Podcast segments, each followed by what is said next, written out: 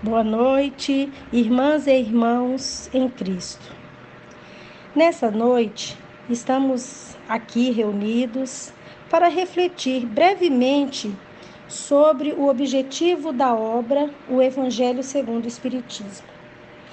Lendo os seus preceitos, podemos afirmar que o objetivo geral desta obra é disseminar a moral de Jesus como regra de conduta a ser seguida em todas as esferas da vida, tanto pessoal quanto coletiva.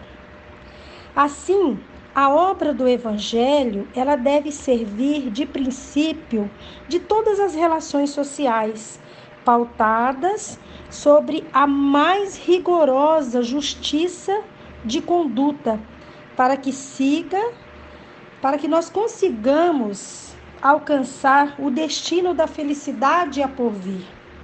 Isso mesmo. Se nós compreendermos e vivermos os princípios morais que Jesus nos deixou enquanto legado, nós certamente alcançaremos a verdadeira felicidade. Desse modo, a obra ela serve como meio de oportunizar uma compreensão mais detalhada, mais profunda dos princípios morais. Paz e bem a todos.